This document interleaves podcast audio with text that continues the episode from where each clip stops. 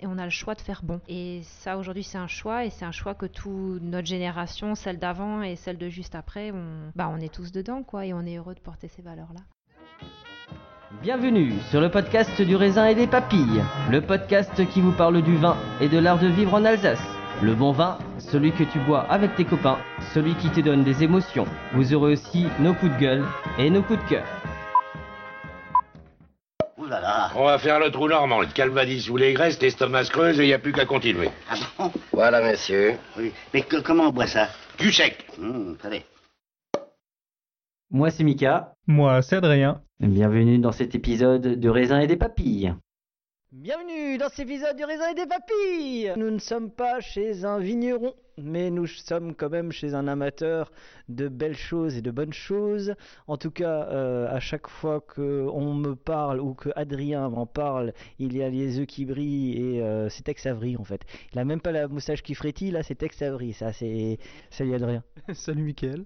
Du coup, on se- retrouve à- dans le village des chats.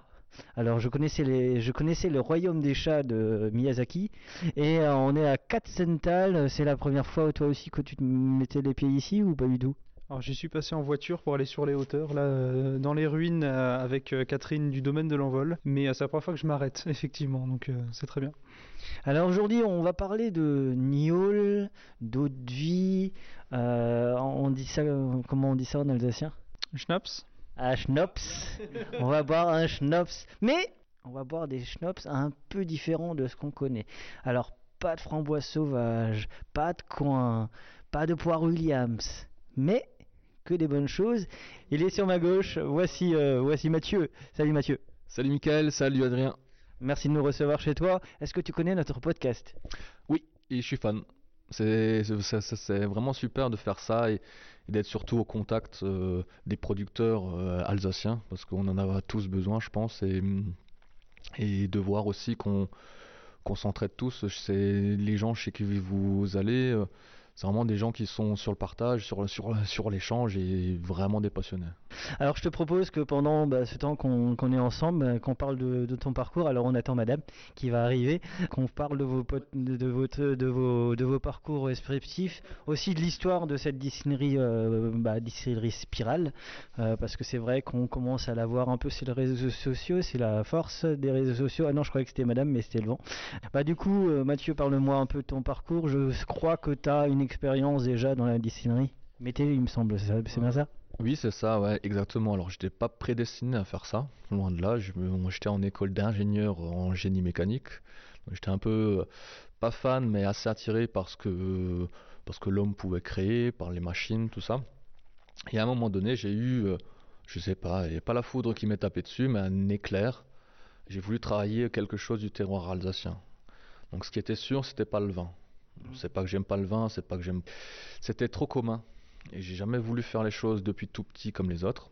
Tu voulais marquer ta différence. Voilà, c'est mon côté, euh, mon côté un peu féminin aussi, euh, créer des, des, des choses, et être peut-être plus sur une, sensibilité et travailler euh, différents produits. Et le hasard a fait que mon oncle à l'époque, donc Philippe Trabert, qui était euh, gérant de la distillerie Mété, avait besoin d'une personne. Donc euh, il m'avait proposé. Et moi, j'ai me dit, ben tiens, par hasard, euh, je vais m'y intéresser.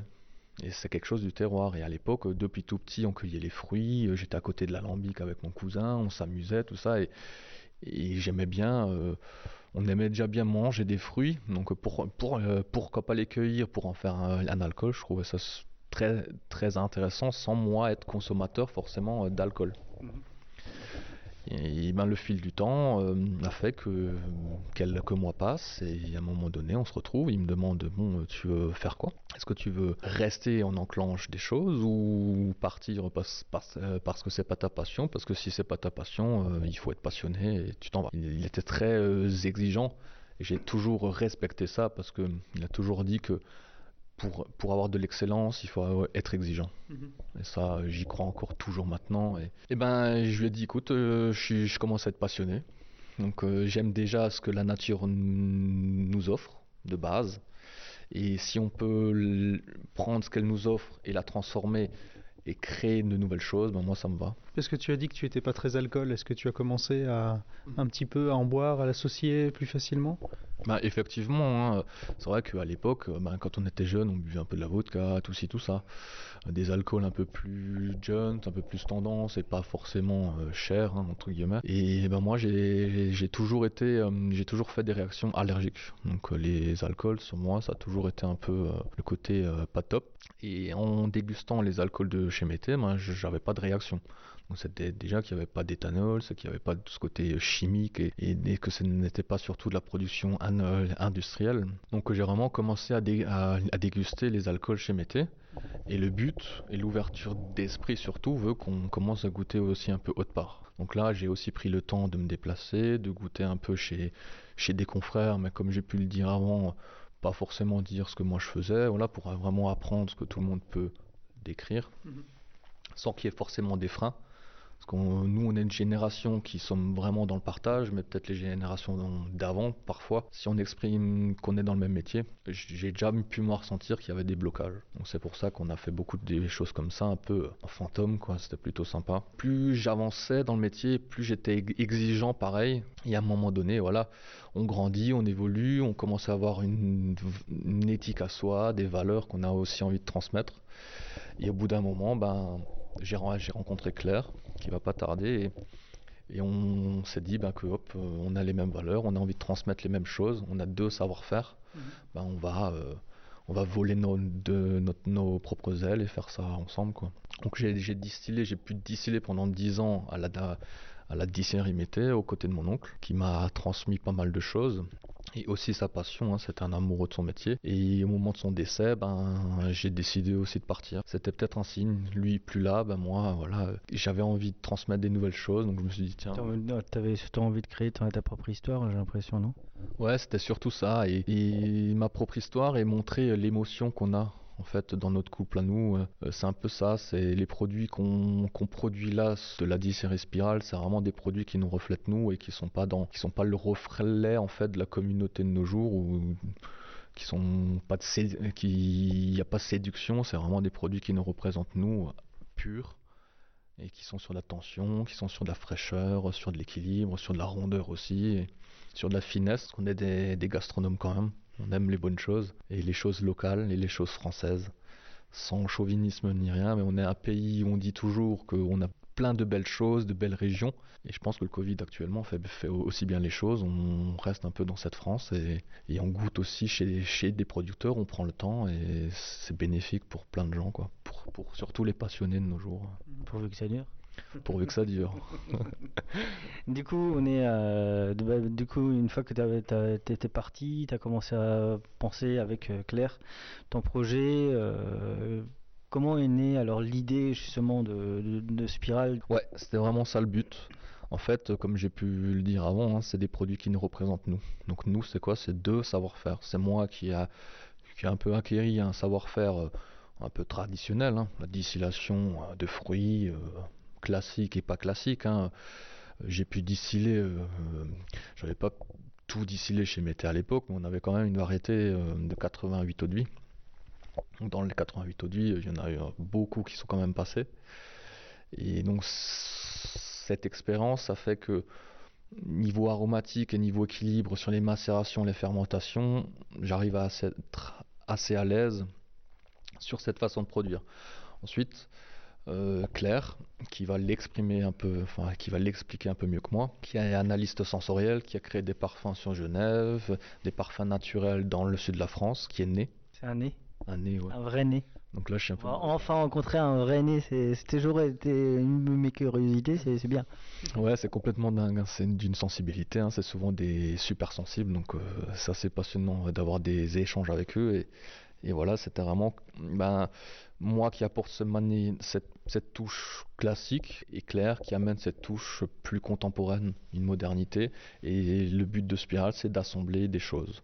Donc il n'y a pas de mono-arôme, c'est souvent des fruits avec des herbes ou des herbes avec des, des fruits. Et sinon, c'est un mix de plein d'herbes. Pour l'origine, c'est plein d'herbes avec la belle genièvre. On va faire une liqueur de plantes sauvages, il y avoir une vingtaine de plantes dedans.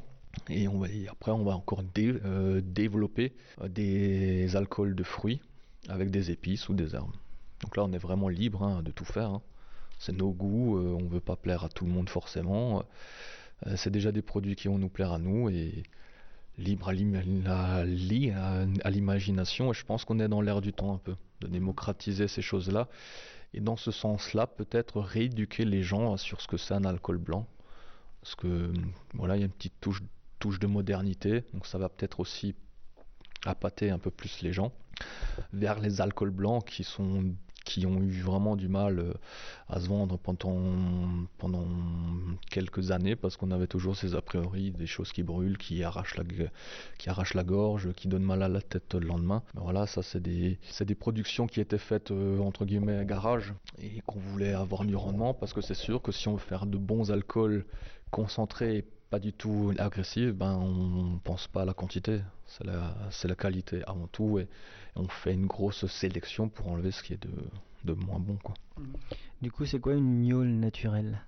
Alors une gnôle naturelle. Une gnôle naturelle, déjà, la base, c'est euh, qu'on produit tout sur place. Donc ça, c'est très important. Donc on participe à une économie locale aussi. Donc euh, on produit en premier temps notre alcool de macération. Donc on achète du vin nature chez des vignerons essentiellement en biodynamie. Là, on est vraiment sûr que pas de pesticides, vraiment que tout est soigné avec les plantes, qui respecte vraiment le cycle de la nature et que c'est pas la nature qui s'adapte à l'homme. Donc on produit ça. On n'est pas forcément forcément euh, labellisé, parce qu'il y a des choses un peu obsolètes dans tout ça, qu'on n'est pas forcément d'accord nous. Et ensuite, euh, c'est respecter avant tout la, hum, les matières premières, donc au minimum de l'agriculture biologique et faire un maximum de cueillette sauvage. Donc la cueillette, cueillette à la main.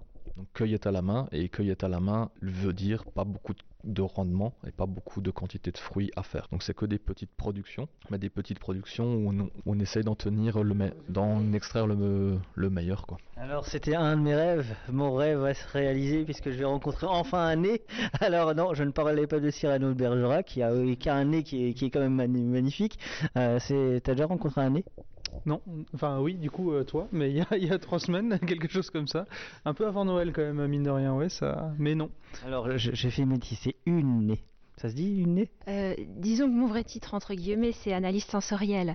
Nez, euh, effectivement, je suis vraiment passionnée d'olfaction. J'ai travaillé en, parfumerie à Genève et puis dans le sud de la France. Mais voilà, le vrai titre, c'est ça. Nez, c'est si je travaillais encore aujourd'hui, maintenant, dans la parfumerie fine. Euh, qui, est, assez sélective. J'ai choisi de la quitter pour aller vers quelque chose de beaucoup plus naturel qui réunit, euh, la terre et l'olfaction et le goût de précision. Quoi. Donc ça me, ça me plaît, je suis encore mieux là quoi. c'est vrai que euh, le nez ça fait un peu National 7 à Grasse, euh, ce côté-là. Euh, on voyait souvent les, les reportages là-dessus.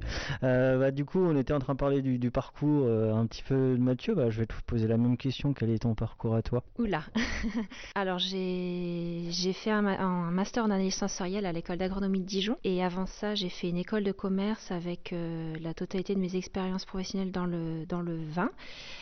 Euh, voilà, donc j'ai voyagé, euh, j'ai fait un double diplôme aux Pays-Bas.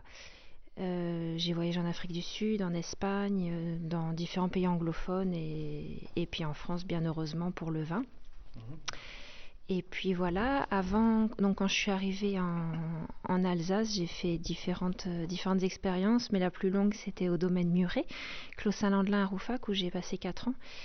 Donc j'étais principalement à l'export et puis euh, j'étais assez polyvalente. Donc euh, j'ai fait un petit peu de, un petit peu de cave, un petit peu de vigne, euh, de la compta. voilà, j'ai fait vraiment de, de, tout. Mais je goûtais aussi pas mal. Et puis, euh, suite à ça, je, ne sais même pas par où commencer tellement j'ai fait de choses. C'est beau la vie quand on fait plein de choses. Avant ça, donc j'étais en Suisse, donc euh, j'ai travaillé sur les émotions du vin. C'était mon sujet de, thèse, de master à l'école de Changin. Et c'est suite à ça que j'ai rencontré un, parfumeur avec qui j'ai collaboré pendant, plusieurs mois. Et c'est là où je me suis rendu compte que si je m'engageais vraiment euh, dans, la parfumerie, euh, on va dire qu'on trouve dans la parfumerie des grands noms, je devais voyager non-stop dans les capitales et je travaillais surtout avec des, avec des, hum, comment dire, avec des matières artificielles à 90%. Donc c'est intéressant parce que c'est très précis et on reproduit le naturel. Alors l'accès aux matières naturelles comme du beurre d'iris, comme certains bois très assez extraordinaire et même certaines roses hein, qu'on qu'on pense basiques mais loin de là. C'était fabuleux mais euh, mais on va dire que je m'éloignais quand même de vraiment du contact direct avec la nature. Et quand il m'a dit euh, le parfumeur qui je travaillais quand il m'a dit bah Claire tu pourras pas mettre le cheval dans la valise euh, quand tu iras à Singapour quand tu iras à Rio quand tu iras et j'ai commencé à me un peu à me décomposer parce qu'il y a plusieurs choses que j'étais pas prête à lâcher et puis j'ai j'ai arrêté ce parcours-là. Tu arrives, toi, du coup, à, pouvoir faire la différence entre une rose qui est naturelle et une rose qui est créée artificiellement, ou c'est tellement bien fait que tu n'arrives pas à faire la différence? Non, je pense effectivement que j'arriverai à faire la différence, mais, mais c'est très bien fait, ça reste très bien fait. Mais on arrive à faire des roses, euh, d'ailleurs un des premiers exercices et un des plus difficiles du parfumeur, c'est de reproduire une rose, euh, une rose naturelle. Et, et il y a- mais il y a des roses qui sont plus citronnées, il y a des roses qui sont plus poudrées, il y a des roses qui sont plus vertes. Enfin vraiment, c'est il faut vraiment aller dans la, dans la précision. Non, et puis après c'est vrai qu'il faut recalibrer son nez dans le sens où euh, bah, moi j'ai commencé donc avec le vin, hein, effectivement. J'ai commencé avec le vin, avec ce qui se mange, donc est quand même relativement. euh, euh, Il y a une certaine puissance, mais, c'est quand, même, euh, quand même assez accessible. Et, après, bah, le parfum, c'est très entêtant, donc il faut recalibrer son nez. Les huiles essentielles, c'est encore un autre domaine. Et là, maintenant, les alcools, c'est encore autre chose. Et c'est vrai qu'à chaque fois, euh, bah d'ailleurs on le voyait bien hein, quand ils venaient s'entraîner les meilleurs sommeliers de France et du monde chez Mété, euh, quand Mathieu et Philippe, etc., les accueillaient, ils, ils calibraient leur nez. euh, C'était des gens extrêmement doués, mais pour les alcools, ils, ils se remettaient à zéro, ils réapprenaient en fait. hein. Donc euh, c'est ça qui est assez fabuleux. Et c'est vrai que là, dans les alcools, je trouve que c'est bah, ce qu'on fait. Moi, j'en suis très heureuse. Je trouve ça très fin. Il y a, il y a vraiment une jolie matière, un joli, un joli squelette, qui ça, je trouve qu'on le, on le retrouve assez rarement ailleurs. Et il n'y a rien qui brûle. Euh, c'est très long, c'est droit. Euh, c- ça s'éteint pas. Et, et ouais, ça reste tout en finesse, mais avec cette puissance. Donc je suis, ouais, je suis assez heureuse, quoi. Ça se voit. Ça se voit. Hein? Ça se voit. Oui, oui, complètement. C'est bien d'avoir des gens heureux, finalement. Euh, on voit vraiment cette complémentarité entre bah, le, le savoir-faire de distillateur et le côté peut-être un peu plus ingénieur. Et puis, euh, c'est- vraiment sympa cette complémentarité que vous pouvez avoir entre vous. Et ça se ressent en- beaucoup, même sur les premières bouteilles, parce que c'est vos, enfin, vous avez fait les premières mises en décembre. C'est assez impressionnant, quoi. Bah, L'émotion, la thèse de l'émotion dans le vin, je trouve ça passionnant aussi. Qu'est-ce que tu, tu as dû déconstruire Qu'est-ce qui faisait une émotion dans le vin? Comment euh, ça s'articulait autour de quoi? Alors, euh, une émotion, effectivement, alors du coup, c'est un terme assez large qui est assez euh, subjectif. Et du coup, plus précisément, on parlera de ressenti émotionnel. Et les ressentis émotionnels, du coup, j'ai j'ai con- construit des échelles de deux mesures avec des mots qui faisaient, qui faisaient écho aux gens. Et il y a eu euh, plusieurs panels de dégustateurs qui sont venus déguster des vins qu'on avait ciblés. Et, euh, et vraiment en focalisant une émotion, euh, est-ce que l'étiquette impacte l'émotion? Est-ce que euh, la compagnie autour du vin impacte l'émotion? Est-ce que le, nom de la bouteille, est-ce qu'une dégustation complètement à l'aveugle est, subjective? Enfin voilà, selon le niveau des gens, etc. Donc il y a eu pas mal de choses, mais on va dire que la moitié du sujet portait sur le vin et la moitié vraiment dans les neurosciences, quoi. hein. Euh, voilà, donc c'était très intéressant. Ouais. Du coup, tu as, tu as utilisé cette matière pour créer euh, l'étiquette peut-être? Enfin, il y a, Ou le, le- le style autour de Spirale il y, a, il y a eu quelque chose un peu... euh, si j'ai créé ma thèse, enfin si ma thèse a apporté quelque Voilà, chose aux étiquettes, je dirais que moi je suis assez, on va dire, tout ce que j'ai fait dans ma vie participe à ce que je suis, mais je suis ce que je suis avant d'être mes projets. Mhm. C'est-à-dire que euh, je dirais la réponse que c'est plutôt non. C'est une étiquette qui nous reflète et qui est, qui est- qui est simple et qui, oui, qui, qui est belle, qui est légère, mais on cherche pas forcément à plaire, contrairement à ce qu'il faudrait peut-être, mais c'est pas. euh, non, moi ça m'intéresse de comprendre comment ça fonctionne, mais j'avoue que je fais maintenant ce qui me plaît, quoi. Voilà. On parlait de l'air du temps, moi je trouve que l'étiquette est très dans l'air du temps, un peu le minimalisme, un peu je suis un minimaliste. Donc euh, forcément ça me touche un peu plus et ça, touche de plus en plus les gens, euh, ce côté minimaliste et euh, justement quelque chose de simple attire aussi l'œil et c'est peut-être ça donne même plus envie. Bah tout à fait. Quand on quand on monte à cheval, quand on comment dire, quand on utilise les des éperons, la cravache, bah ça va réagir fort. Quand on veut quand on veut parler Un cheval, on fait juste un, minuscule mouvement et c'est là où ça réagit. Et quand on chuchote, on écoute quelqu'un. Quand on crie, on n'écoute pas, on crie par-dessus. Mhm. Donc euh, oui, moi, on est assez dans cette philosophie-là, oui, complètement. C'est plutôt pas mal.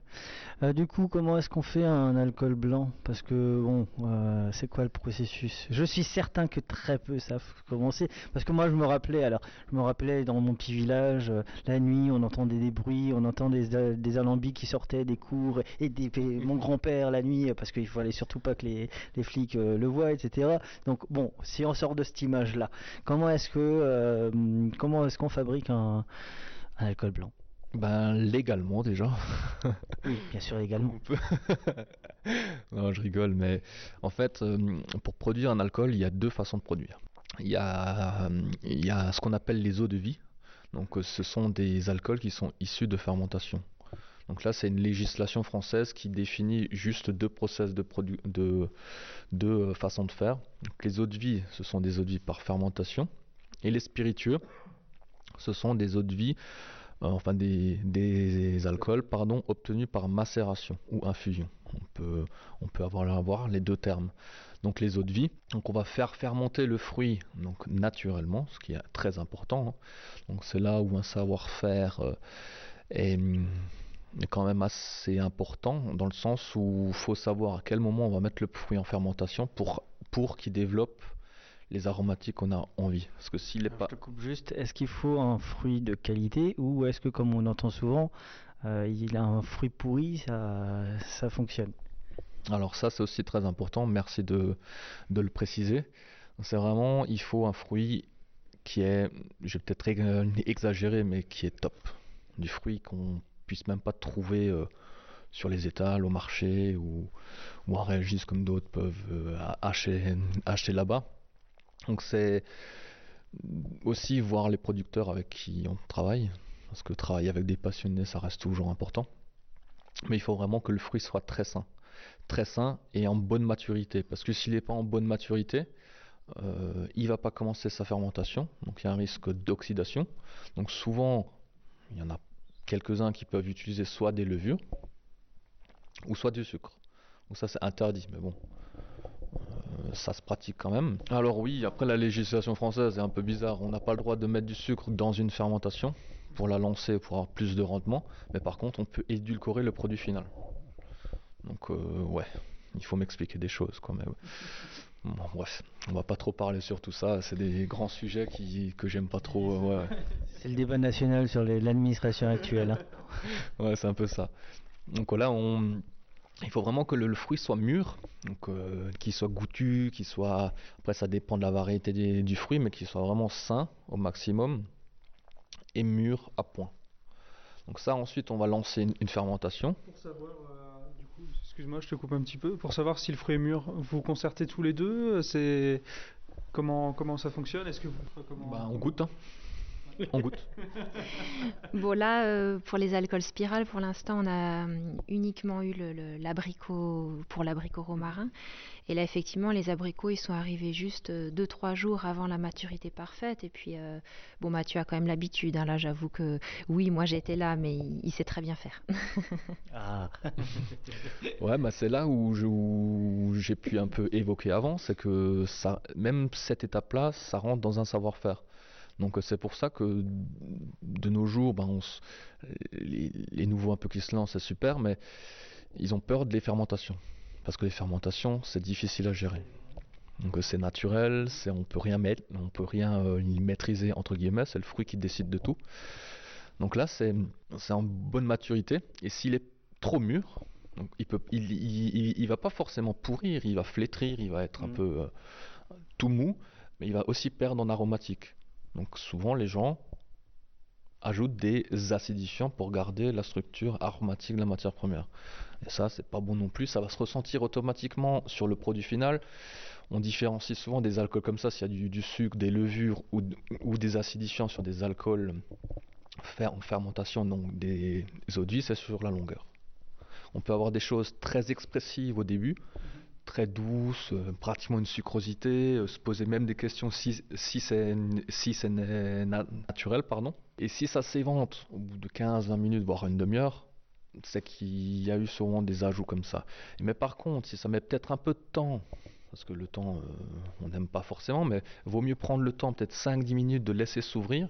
Si là, ça commence vraiment à gagner en, en explosion aromatique et que ça dure dans le temps, bah, c'est là qu'on voit qu'un alcool est naturel. Ce que je vous propose, c'est que euh, bah, tu nous expliques un peu l'alambic pour les nuls, parce que euh, comment ça fonctionne, comment euh, bah, les processus en fait. Alors il y a toujours du cuivre? Ouais, pas forcément toujours du cuivre maintenant sur les nouveaux alambics ou sur des alambics hors Alsace ou hors France en tout cas.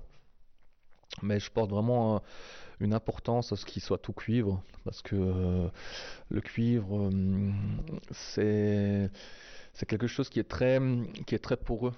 Donc il va toujours retenir s'il est propre euh, les impuretés de la matière première et des vapeurs.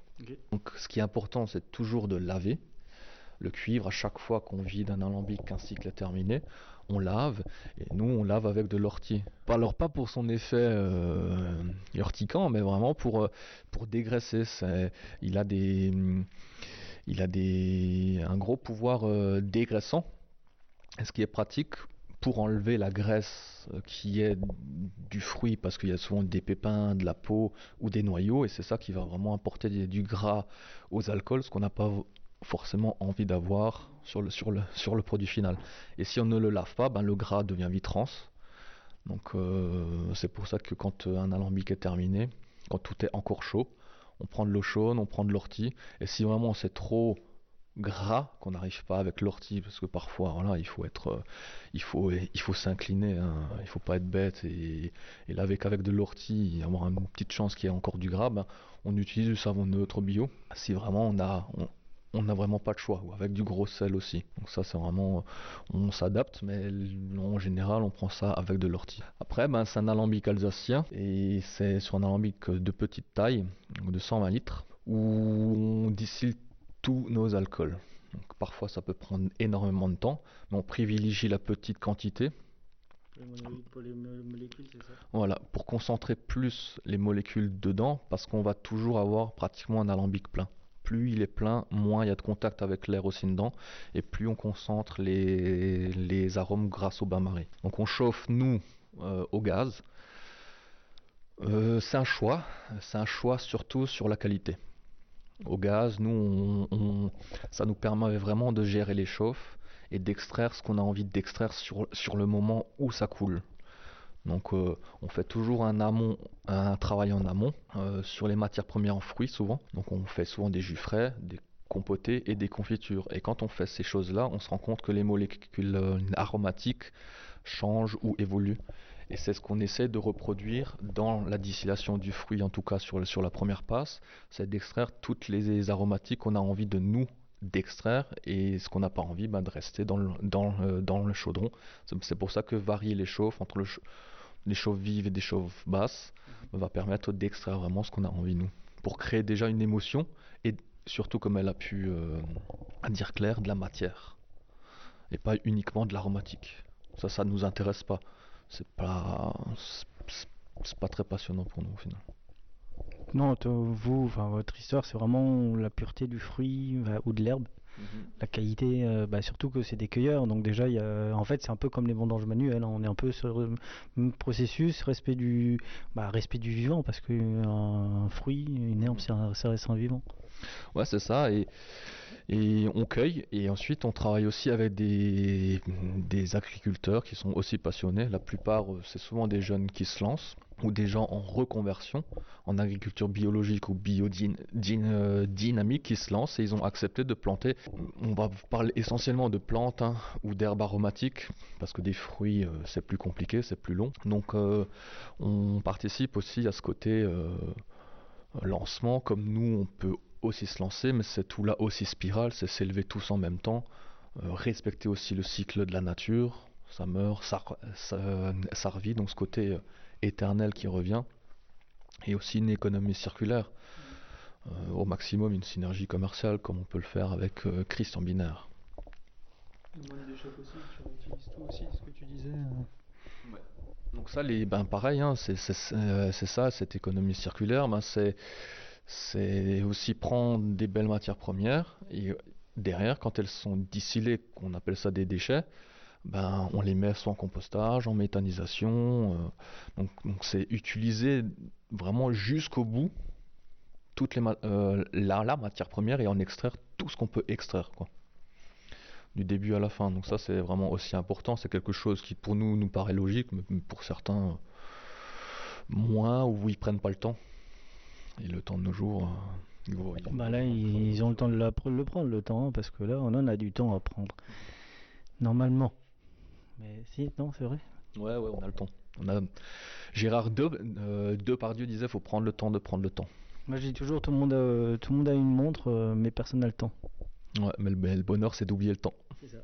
On connaît- T'as t'as une citation sur le temps? J'étais en train de me dire, moi je peux pas rivaliser sur les citations. T'as une citation sur le temps? Non, moi j'ai pas de montre et je vis hors du temps. Oh Sur ces belles phrases. Du coup, euh, bah, explique-nous un peu. Alors, nous, on est devant l'alambic. Euh, euh, bah, présente-nous-le comme ça un petit peu. Donc malheureusement, il chauffe pas, hein, on aurait peut-être un peu plus chaud. Mais donc du coup, c'est un alambic alsacien euh, qui est chauffé par un brûleur à gaz, entouré d'un bain-marie. Ouais, c'est plus précis comme j'ai pu expliquer avant. Et d'un bain-marie, donc ce qui permet d'avoir une chauffe homogène dans tout notre alambic et de monter sous pression, mais par le bas, pour que la pression traverse tout, le- fruit et puisse euh, extraire toute l'essence de la matière première qui se situe dans le chaudron. Et c'est important hein, d'avoir un bain-marie parce qu'à chauffe direct, euh, déjà ça met pas sous pression et ça cuit. Il y a des risques que ça, cuit si on n'a pas de remueur, euh, la matière première qui est, au, fond de l'alambic ou, ou du chaudron. C'est comme si on c'est comme si on mettait si on fond du chocolat dans une casserole à feu direct, euh, il crame euh, assez facilement quoi. Donc ensuite, on a au-dessus un chapiteau, donc un chapiteau euh, traditionnel, sauf que là, il y a une, genre de cloche qui va permettre de mettre une seconde matière première dans cette cloche pour aromatiser les vapeurs qui montent du chaudron par la première matière, par la première, première matière. Ensuite, qui les vapeurs traversent cette cloche, s'aromatisent naturellement et descendent par un col de cygne en direction d'un refroidisseur. Donc là, le principe, c'est un condenseur. hein. C'est de l'eau froide qui est tout autour du tube où les vapeurs euh, descendent et au contact du métal froid se condense et coule par un bec en bas euh, du refroidisseur. Euh, et c'est par là qu'on fait toutes nos, toutes nos sélections. Donc on enlève le plus agressif et le moins alcooleux et le plus rance pour ne sélectionner que du cœur de chauffe. Et tout ça, on le fait naturellement. C'est que notre bouche et notre nez qui sélectionnent. On n'a pas d'alcomètre sur l'instant de sélection. On n'a pas de jauge de pression pour, euh, pour voir, ou de thermomètre pour voir à combien ça chauffe ou autre. C'est que par l'oreille, c'est que par le visu et par, et par, le- par, et par la bouche et le nez. C'est que les sens qui sont en éveil, quoi. Voilà. Donc c'est là qu'on fait vraiment euh, le travail d'un de deux savoir-faire et qu'on obtient des peut-être des alcools qui sont plus vivants, qui sont peut-être moins maîtrisés. Je pense pas que c'est même moins maîtrisé parce que les machines, euh, on devient trop euh, trop dépendant de tout ça et se faire juste confiance à soi, on va peut-être avoir des qualités des qualités de produits qui sont beaucoup enfin qui sont meilleures que si on avait des machines qui, qui, qui nous pèsent la densité et tout ça. Après, tu as l'expérience des 10 ans aussi. Est-ce que tu penses que quelqu'un qui a envie de s'installer maintenant, il pourrait, comme ça, au goût, euh, savoir si c'est bien ou pas? Non, là, euh, tu as raison de dire ça. C'est un savoir-faire, c'est euh, c'est un vécu. Après, c'est propre à chacun. Chacun a sa sensibilité, chacun a, a sa perception aussi euh, des alcools qui coulent ou des, aromatiques. Et là, c'est vraiment l'homme qui fait sa sélection pour le produit final. Il y a quand même un savoir-faire à prendre dedans, c'est pour ça que je conseille quand même aussi que quand on veut se lancer, c'est prendre un peu de temps à se déplacer chez, chez certains pour voir comment ils, travaillent et savoir ce que c'est un alcool fort, agressif ou éthanol, euh, du cyanure, tout ça, pour apprendre à, dé- euh, à, à décrypter ces molécules qu'on arrive à sentir, à percevoir au nez en tout cas. Du coup, on peut parler de pâte d'un distillateur comme on peut parler d'un pâte d'avigneron ou c'est ça marche pas forcément comme ça dans le monde de l'eau de vie? Bah, la pâte du distillateur, ça va être. euh, sur la globalité, en fait, parce que la pâte, c'est juste déjà sur la fermentation. Sur, euh, après la deuxième façon, ce sont les spiritueux. Donc là, ce sont uniquement des alcools qui sont obtenus par macération ou infusion. Et la pâte du, di- du distillateur, ça va aussi être ça. C'est combien d'alcool on met avec la quantité de matière première et la durée aussi de macération. Et c'est là dé- déjà que l'artisan va, hum, va mettre sa pâte. Juste sur l'équilibre d'alcool et de matière première pour créer une macération. Alors, du coup, on va continuer cette discussion. euh. Autour d'un verre, autour de- Donc, place à la. à la dégustation. Allez, c'est parti.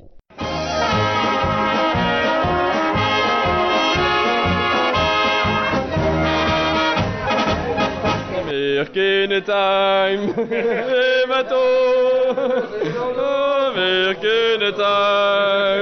On est de retour pour la dégustation. Alors, par contre, on a un invité qui est arrivé entre, entre temps parce que, euh, bah oui, je ne peux pas ne pas le présenter. Bonjour, Monsieur Binaire. Hello, Gus. En fait, c'était intéressant d'avoir euh, Monsieur Binaire avec nous parce que, en fait, tu nous avais euh, raconté lors de euh, l'enregistrement que c'était justement Mathieu qui avait repris ou euh, qui retravaille avec toi euh, les eaux de vie de, de ton domaine. C'est bien ça? Oui, c'est ça, tout à fait. Comment s'est fait votre collaboration du coup? Bah, elle s'est fait un peu comme toutes les meilleures collab- collaborations par hasard. Papa a fait les eaux de vie au domaine pendant des années, puisqu'il a repris l'activité de son père, donc mon grand-père, dans les années. Et du coup, euh, a développé ça tranquillement. C'était un peu son dada jusqu'à ses, euh, jusqu'à ses 83 ou 4 ans là. Et, euh, et donc là, du coup, pour des problèmes de santé, il a dû s'arrêter. Et puis, euh, en parallèlement, ma chérie a, a développé son activité de- d'huile de pépin de raisin. Et donc- Bonjour Michel. Bonjour Michel. et, euh, et du coup, euh, Mathieu rentre dans la cour pour, pour faire épépiner ses mares dans son, dans son projet de, de, de, d'eau de vie spirale. Et puis du coup, de fil en aiguille, voilà, on a, on a sympathisé, on a, on a réfléchi, on s'est rendu compte d'une, belle complémentarité.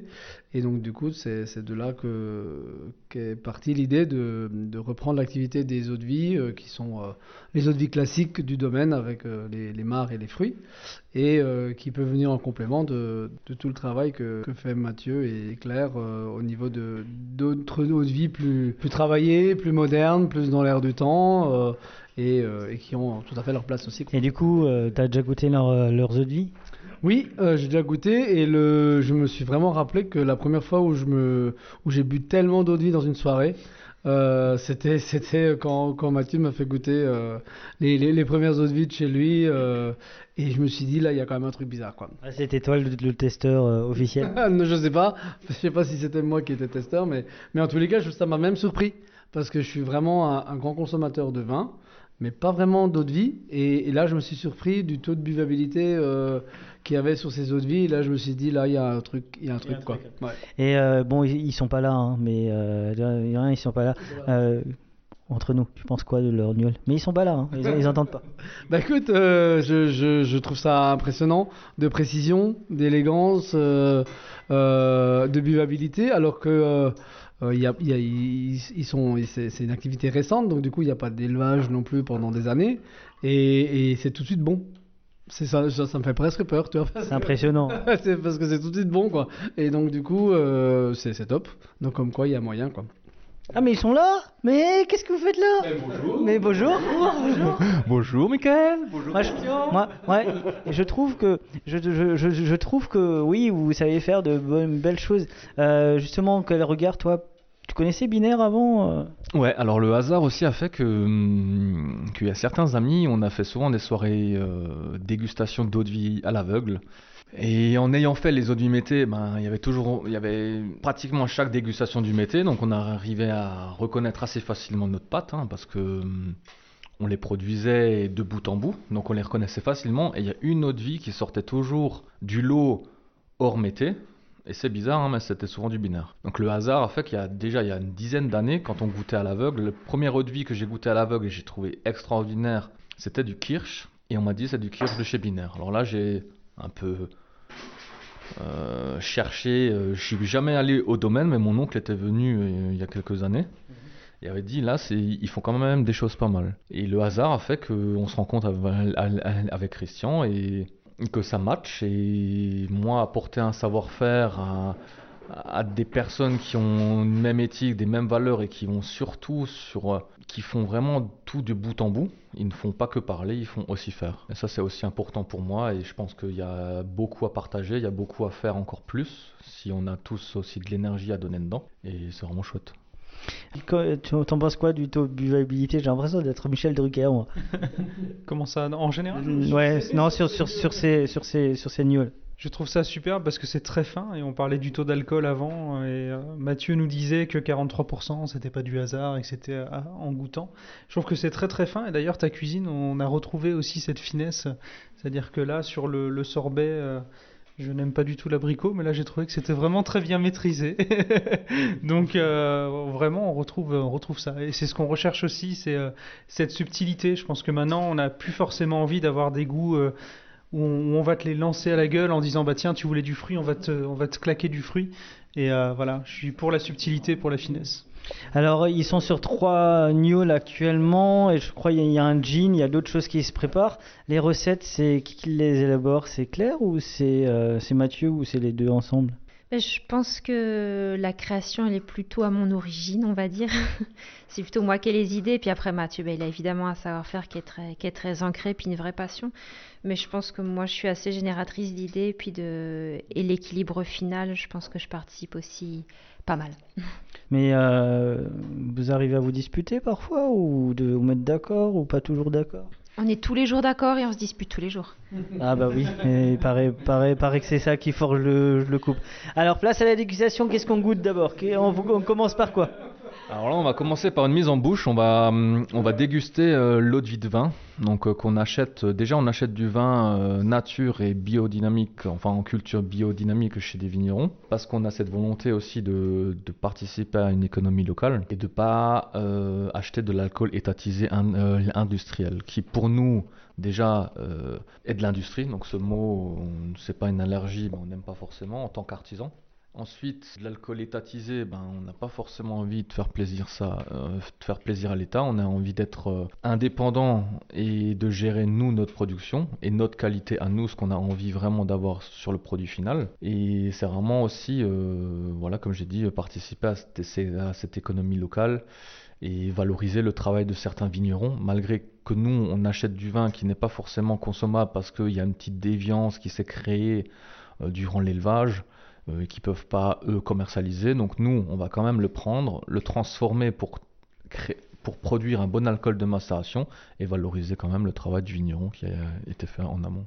Donc là, on est sur une eau de vin, euh, majoritairement Riesling avec euh, 40% de Gewürz. Donc on n'a pas choisi, hein, c'est la première fois qu'on a fait ça. Donc euh, le but sur le long terme, c'est de favoriser un cépage pour un type d'alcool. C'est vraiment ça qu'on aura, qu'on va essayer euh, de faire sur le long terme pour, pour, euh, pour essayer encore plus euh,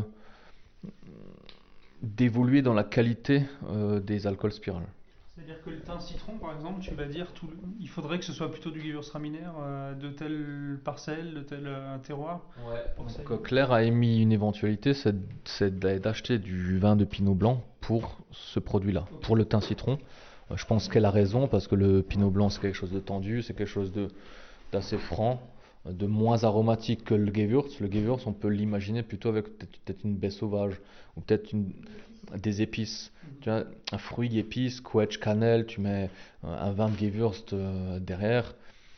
D'où le nom du cépage, voilà, c'est quelque chose de plus chaleureux, plus chaud, plus gourmand, plus des notes de cœur. Là, il faut quelque chose de plus léger, de plus volatile. Donc ça peut être très intéressant. Donc là, on est sur une eau de vie à 71 degrés, qui n'a pas subi de réduction. Donc ça attaque, hein, je vois à ta tête quand même. Et bon, c'est cool, c'est funky, dans le sens où, où ça, tu- comme tu disais, ça va pas te donner mal à la tête. T'as as ta puissance alcoolique, Et le Covid non plus d'ailleurs. Ouais, c'est anti-Covid, là, t'as pas besoin d'au- d'autotest, tu le bois, c'est parfait.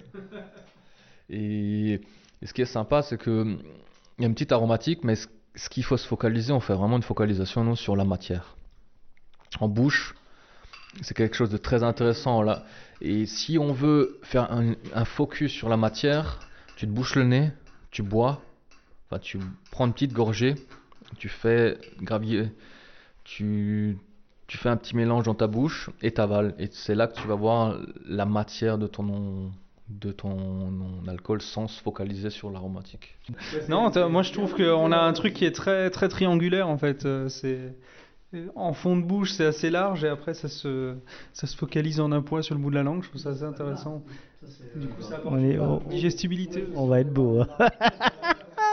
Bah, c'est sûr que c'est c'est une distillation brute de, de, de marc qui est ni élevée ni réduite, euh, mais c'est c'est une excellente base. C'est euh, c'est un peu, évidemment, c'est marqué par la puissance de, de l'alcool parce que c'est pas réduit, c'est pas élevé, mais, euh, mais, mais, la, la, base, elle est pure, elle est, elle est, elle est noble, elle est digeste, malgré la, la, force que ça a. Et je pense que c'est euh, un, très bon, une, très bonne matière première pour après euh, de faire tout le travail que lui, euh, que Mathieu fait sur, euh, sur les, les- infusions de fruits, sur les macérations, les distillations avec les plantes.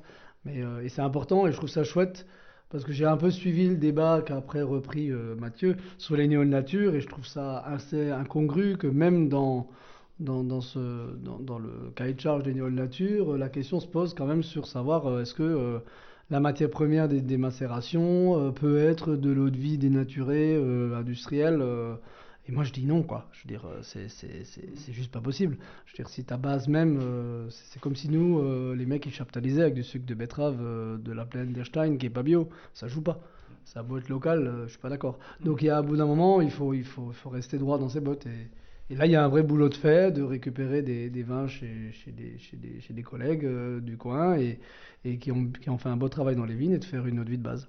La deuxième, on a eu la chance de la partager avec une verrine parce que nous avons eu la chance d'être reçus avec un repas fait maison euh, par une, euh, une artiste. Une artiste, en tout cas une passionnée également, euh, Madame Claire, bonjour.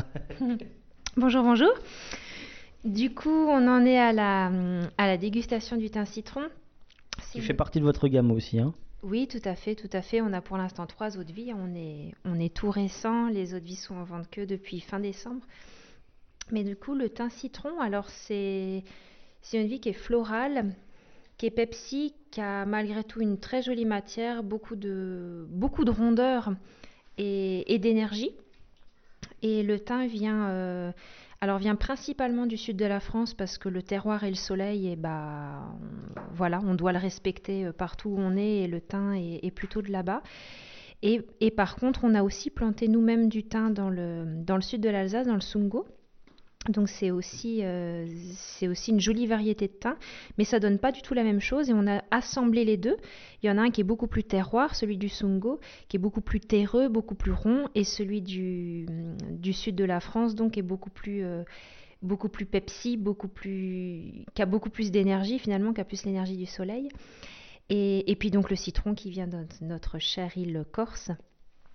Et, puis donc l'eau de vie de macération qui est, euh, qui est effectivement du vin distillé de, de chez nous avec des, des vignerons formidables qui sont vraiment respectueux et, et où on porte ces valeurs-là aussi.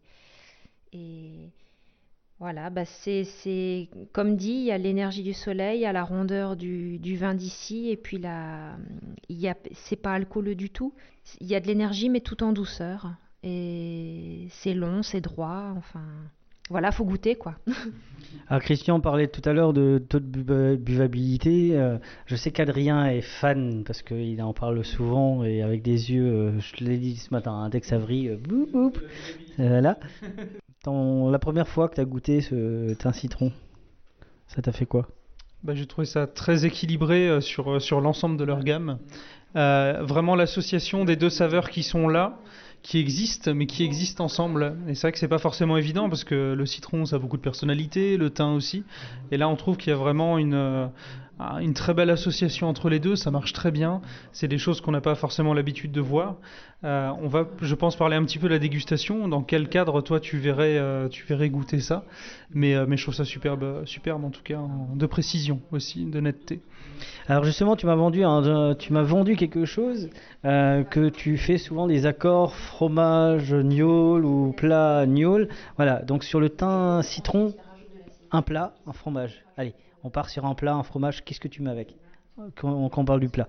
Si on parle d'un plat, on peut parler terroir, on va parler d'un- d'une truite gravlax. Et si on parle d'un fromage? On a fait ça avec un petit euh, master cru qu'on a flambé qu'on euh, a flambé qui allait très bien. Sinon, on peut, on peut marier ça peut-être avec une petite, euh, un petit Beaufort, qui est un petit Beaufort d'été, qui est plus crémeux.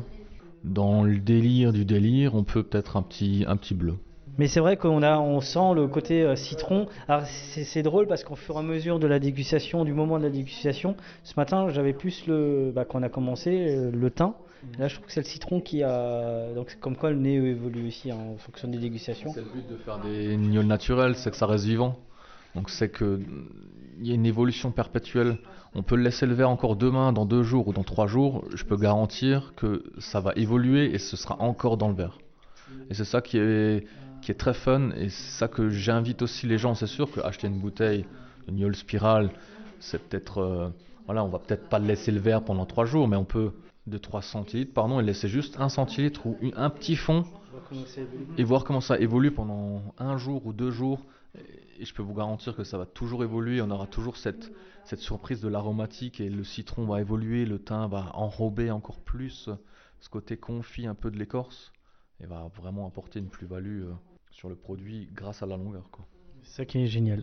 Place à la troisième gnôle. Donc là, nous sommes sur Ah Alors, qui est une édition limitée, donc euh, dépêchez-vous de vous la procurer chez tous les bons cavistes. chez votre disquaire habituel.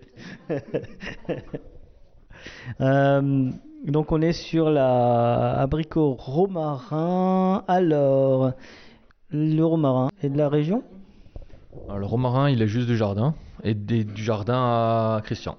Bah Donc on vous confirme, il vient de bah, 500 mètres et euh, 1 km 500, c'est ça? Donc en fait, euh, là c'est très particulier, c'est totalement différent du thym citron qu'on a pu goûter euh, juste avant. Là, sur l'abricot romarin, on est sur des notes beaucoup plus pâtissières, beaucoup plus gourmandes, des notes un peu plus de cœur. Donc on a un abricot euh, d'une variété qui est particulière, c'est la Farlis. C'est une variété qui est très tardif.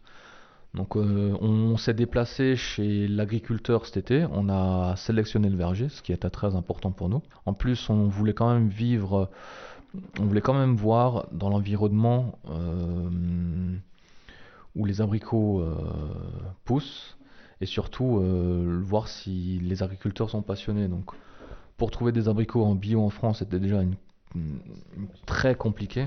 C'était vraiment un casse-tête en croyant que, sans parler, euh, sans citer de nom ni rien, mais croire que le terroir de la vallée du Rhône est propice pour les abricots, oui, mais trouver des abricots bio de nos jours en France, voilà, ouais, c'est très compliqué. C'est là où j'ai eu un peu mal à ma France, c'est de me dire que voilà, on se focalise sur de la quantité, sur du chiffre, alors que si on a des vraies valeurs, des vrais, des, une vraie éthique, si on veut faire de l'abricot bio, on fait de l'abricot bio. Et on s'en fiche des quantités, on s'en fiche de tout ça. Et quand on s'est rendu compte que quand on voulait aller visiter les domaines, enfin les, les vergers euh, chez les, chez les producteurs, ben, on n'avait plus d'appels après der- derrière, plus de nouvelles. Et avec plus de recherches derrière, ben, comme disait Claire, euh, c'est beaucoup de l'import euh, bio.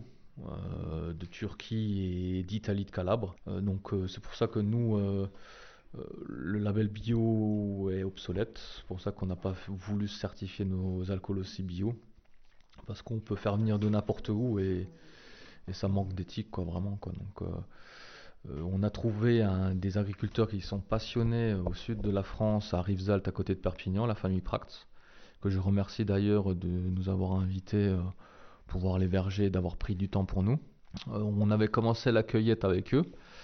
Et le temps qu'on rentre, tout ça, ben on, 4 jours après, on avait euh, 4 tonnes 500 qui sont venus à Katzenthal. Donc j'y ai jamais eu autant d'abricots, je pense, dans la vallée des chats. Donc du coup, on a pu suivre, nous, encore la maturité du fruit, parce que c'est très important de mettre euh, le fruit en bonne, maturité en fermentation pour pas mettre de levure et de sucre, ce que peut-être d'autres peuvent faire, mais pas nous.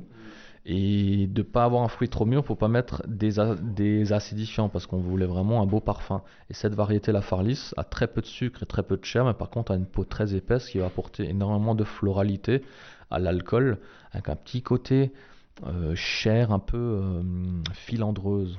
C'est vraiment typique euh, de cette variété-là. On a choisi cette floralité de la peau pour, se marier au romarin, qui pour nous est pratiquement la meilleure des variétés, en sachant qu'on aurait peut-être pu prendre du bergeron, on aurait peut-être eu le triple de production, mais qui était beaucoup plus par rapport à ce que tu avais dit dans le village, ah vous faites de l'agneau, mais comment vous allez en vivre et tout. C'est vrai que la consommation de, spiritueux, d'eau de vie, euh, on a l'impression qu'elle chute, en tout cas. Donc est-ce qu'en 2021, ça a encore du sens de, se lancer dans cette activité-là? Comment vous voyez la consommation? Euh, Est-ce que ça va reprendre? Est-ce qu'on va se tourner plus vers de la qualité? Comment est-ce que vous voyez ça? Euh, c'est vrai que les, comment dire, les, anciens, quoi, au moins du village et même autour et au-delà, euh, ils nous disent mais vous allez encore vivre de ça, c'est donc obsolète. Parce qu'avant, c'est vrai qu'ils récupéraient les fruits comme, euh, comme on récupérait des légumes pour faire de la soupe, pour rien gâcher, pour rien perdre. Alors qu'aujourd'hui, c'est une vraie, euh, comment dire, c'est un vrai savoir-faire, c'est un vrai choix de faire de l'eau de vie. Et je pense que les consommateurs sont vraiment en train de changer parce que, bah, grâce au vin quand même, qui a vraiment était un moteur pour eux-mêmes toute la filière alcool avec des, valeurs de dégustation, de terroir, de, de respect des, des gens et puis des, et puis des lieux. Et ben on arrive maintenant à faire des eaux de vie euh, où les gens s'intéressent vraiment des eaux de vie blanches, donc où pas forcément où, l'élevage est, secondaire, c'est aussi un choix, mais où il y a vraiment une reconnaissance bah, de des fruits ou des herbes ou du travail qui est fait ou de la du, choix des bah, des alambics dans notre cas ou, ou de la lenteur de la distillation ou, de la ou de- des températures basses, enfin vraiment du respect au maximum de ce qu'on peut faire. Et c'est une toute autre philosophie qui à l'époque essayait de, de ne pas gâcher. À l'époque de la guerre, où finalement ils essayaient de ne rien perdre, aujourd'hui on essaye aussi de ne rien perdre, mais dans un autre concept et on a le choix de faire bon. Et ça aujourd'hui c'est un choix et c'est un choix que toute notre génération, celle d'avant et celle de juste après, on, bah, on est tous dedans quoi et on est heureux de porter ces valeurs-là.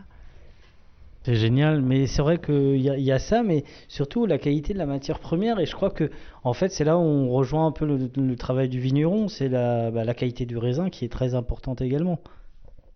Bah, moi, il y a, une fois un, de mes commerciaux qui m'a dit euh, distiller et concentrer de la merde, tu feras jamais de la bonne eau de vie, quoi. Et, le souci, c'est que souvent, le, le- l'eau de vie, c'était, voilà, les fruits qui n'étaient pas suffisamment bons pour faire, euh, pour faire euh, du jus, pour faire euh, de la conserve, pour faire du fruit de bouche. Ben on, le distillait. Mais, mais le problème, c'est que quand tu prends les trucs verts, les feuilles et, et les pourris, euh, et en plus, quand une Mirabelle fait, fait je sais pas, 7-8 degrés et, et tu la concentres à 40, bah, tu, tu as quand même euh, 7 fois, une concentration de 7 fois, donc, donc tu, tu multiplies par 7 la, le côté désagréable que peut avoir ce fruit, pas mûr ou trop mûr ou pourri, quoi. Et donc, euh, je pense que ça, c'est un endroit où mon père avait déjà cette rigueur, c'est de, de faire des eaux de vie avec des, avec des beaux fruits, avec de la belle matière première.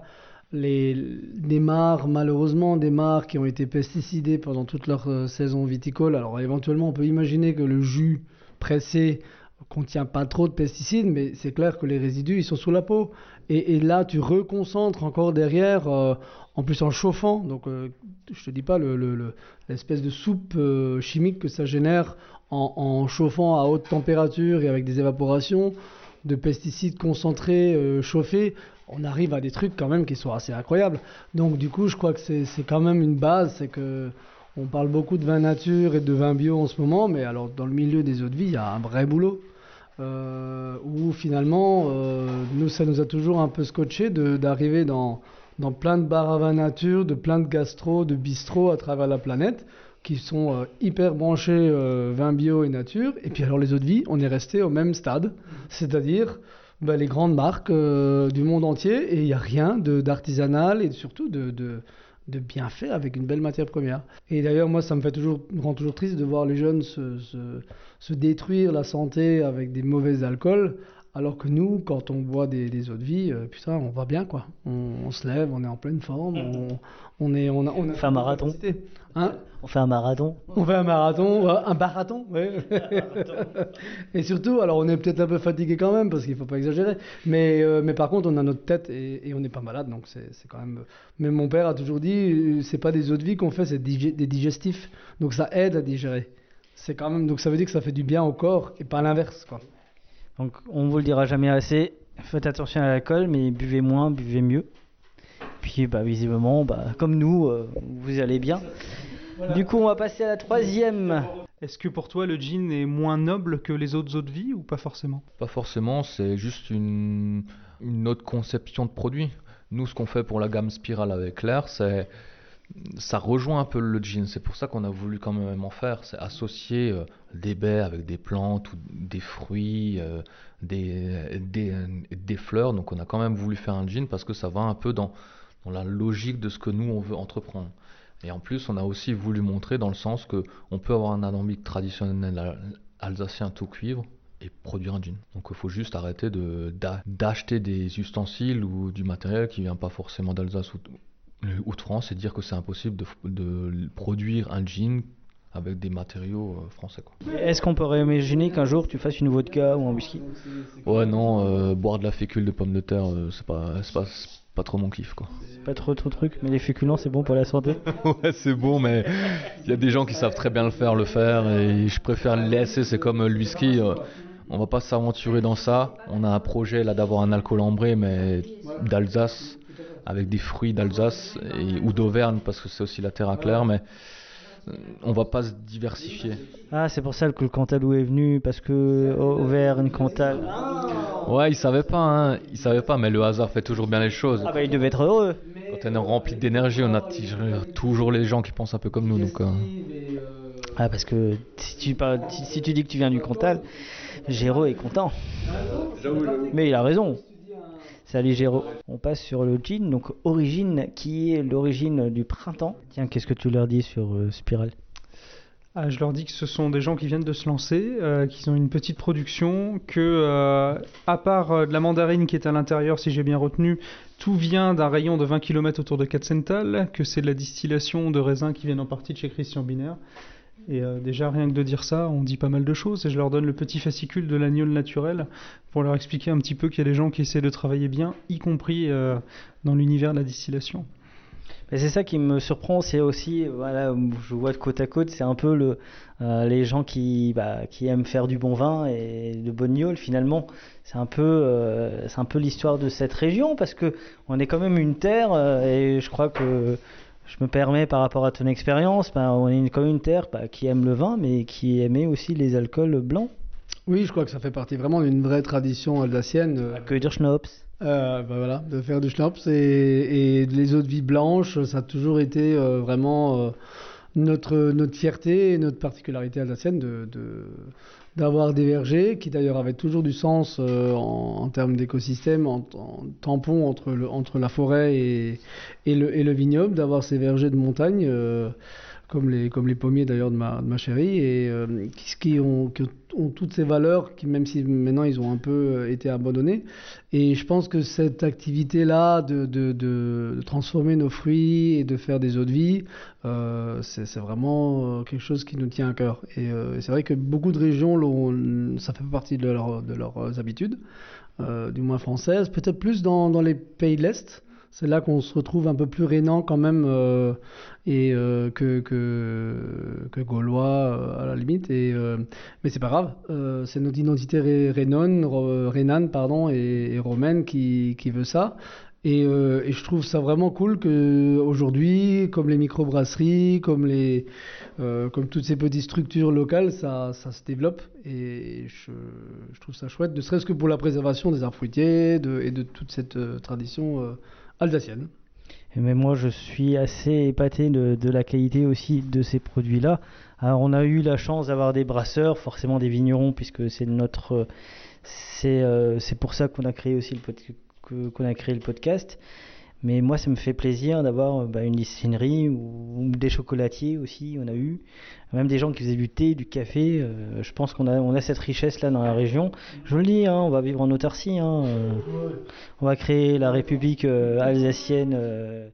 Là, on, a lancé la gamme Spiral, mais nous, on a un très grand défi. Et, ça s'est vu il n'y a pas longtemps avec Claire, elle pourra mieux en parler parce que c'est elle qui a vraiment réadapté toute une recette. C'est dans le temps.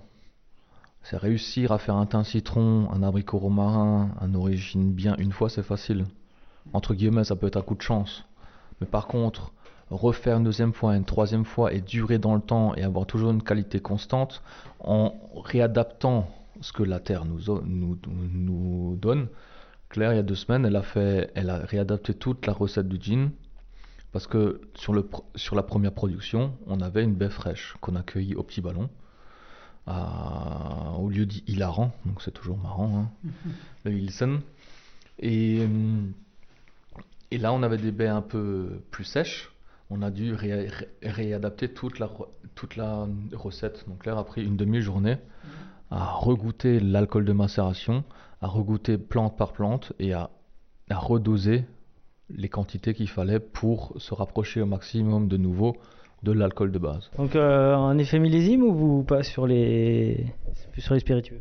Bah, je pense qu'on essaye de respecter une, une identité puis un choix qu'on a fait au départ dès le début. Mais c'est vrai que si par exemple euh, euh, le fruit n'est pas bon telle année parce qu'il y a eu un manque d'eau ou un ensoleillement trop intense ou euh, on, est obligé de s'adapter à la nature. Alors soit on fait pas parce qu'on décide que c'est effectivement pas, notre gamme, ou, euh, ou on fait et on s'adaptera. Mais c'est vrai que si à, qualité constante, on va essayer de faire quelque chose de constant, bien sûr. Mais je pense que nous, nous-mêmes, on est des êtres évolutifs. Donc euh, je pense que fixer quelque chose dans le temps pour créer une image de marque, c'est pas forcément notre truc. Après, si c'est quelque chose qui nous plaît vraiment à la base, qu'on est heureux de ce qu'on a fait, bah oui, on va le perdurer, bien sûr. Moi je trouve, moi je suis toujours, euh, je suis toujours passionné ou passionné passi- par les gens qui sont eux-mêmes passionnés. Alors avant de partir, j'ai quelques petites questions à vous poser comme ça parce que j'ai envie de m'amu- m'amuser un petit peu. Alors euh, avant l'amour, tu bois quoi? De l'eau. De l'eau? De l'eau de la vie. Ah, euh, une de tes eaux de vie. ah, Non, non, non, de l'eau. Et sinon, si je devais sélectionner là, un petit gin. Petit gin avant l'amour Ok. Ah, Claire, avant l'amour, tu bois quoi? Ah, T'as le droit de boire, de parler d'un vin, d'une bière, ce que tu veux. Moi, je pense que j'ai pas tellement d'habitude, mais euh, l'eau, je trouve ça tellement pur et enfin, je veux dire, nous, on, on fait les choses, on est à ce qu'on fait, quoi. On fait pas par hasard, donc euh, l'eau, oui, une eau de vie qu'on choisit. Du moment que c'est en conscience, tout me va. Après l'amour? Ah là, c'est secret. Après l'amour, euh, après l'amour, c'est déjà beaucoup plus ouvert. Après l'amour, oui, là, on peut boire un petit schnapp sans problème. Et tu, tu- de, de chez toi, tu mets quoi? Et après l'amour? Ah bah quelque chose de plus rond, de plus pâtissier. L'abricot romarin, c'est parfait. Ah, ah.